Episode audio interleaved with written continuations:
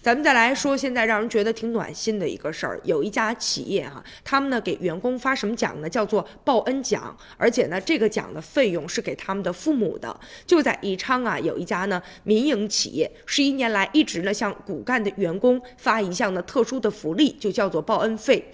这个钱呢是给呢受益者的爸爸妈妈的。从二零零七年开始，这笔特殊的津贴从最初的每个月的二百元，逐渐呢增长到现如今的五百元了，而且。研究生、优秀的员工、中层以上的管理人员享有这一项福利的啊，骨干的员工目前已经达到了七十多人了。十一年共发放的报恩奖达到了四百多万元。今年呢，刚满六十岁的杨光啊，他是一个技工，也是这个公司最早来享受呢报恩费的这个员工。从零七年下半年，公司呢就通知他说：“你给一个爸爸妈妈的账号，每个月呢给你父母发钱。”当时他跟两个老人说了，老人都不相信，说：“怎么可能呢？为什么给我们钱呢？”结果没过多久，哎，果不其然，账号上就多出来二百多块钱。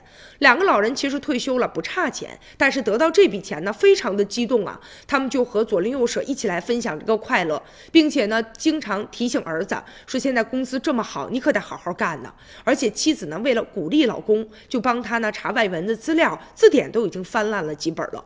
她老公也在想哈，说哎呀，我尽自自己的最大的努力，不仅仅是为了我。假如说我没有给这个公司创造更多的价值的话，那我的父母如果领不到了这个报恩费的话，爸妈该有多失望啊！所以我自己啊加油鼓劲儿。还有叫做刘露的，他说呢，我们这种年轻的员工呢，一开始上班的时候，不少人吧，可能好像哎呀，对于报恩呐，对于耐心的对待父母啊，没有那么深刻的印象。但现如今公司的这个温暖之举，也在帮助我们提。醒我们，确实啊，谁言寸草心，报得三春晖啊！咱们尽孝道，这个也是你每一个年轻人啊都应该做到的事情。